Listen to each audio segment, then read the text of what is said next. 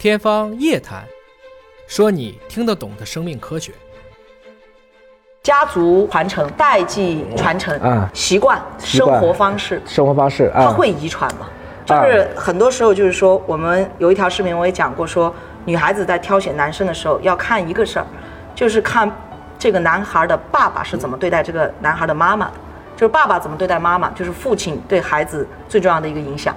所以就是关于这个生活方式和一些习惯，它会遗传吗？它是生理上的一个遗这是个传还是文很大的化上的遗传？对，这是个很大的问题啊。我们先说一个案例吧，思考澳大利亚两千万人，跟深圳人数差不多，对，一点七万亿美金的 GDP，跟广东省差不多，嗯，九百四十万平方公里的面积跟中国差不多，中国的面积，广东省的 GDP，深圳市的人口，囚犯建立的国家，嗯，然而它是发达国家前十，那就是这个水平，所以我们不能说囚犯的孩子就还是囚犯，还是靠后期的教化，或者从平和的角度来讲，人性当中的善良天使是被释放出来的。嗯，但是在微观的层面上讲，有一个数据确实是这样的：幼年目睹过家暴的孩子，后来产生家暴的这他的比例会大幅度提升。所以从今天这个角度来看呢，实际上我觉得你不可能在婚前做这个判断，因为都伪装得很好。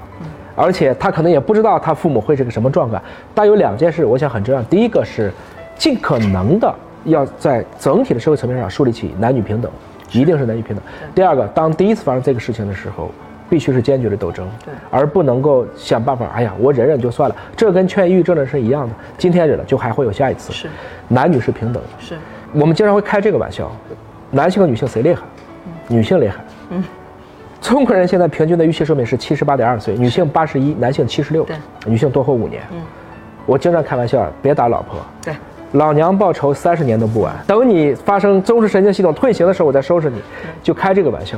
换言之，中国的一夫一妻制，一九二四年三月八号何香凝提出废除纳妾制度，到四九年有婚姻法，开始讨论婚姻法，大家才变成一夫一妻了。大量的女性的活力被释放出来，这是很多女性一直在问的：为什么感觉中国的男性不行了？其实中国女性优秀女性被压抑了几千年，她们的绝对数量增加了，男性还那么回事儿吗？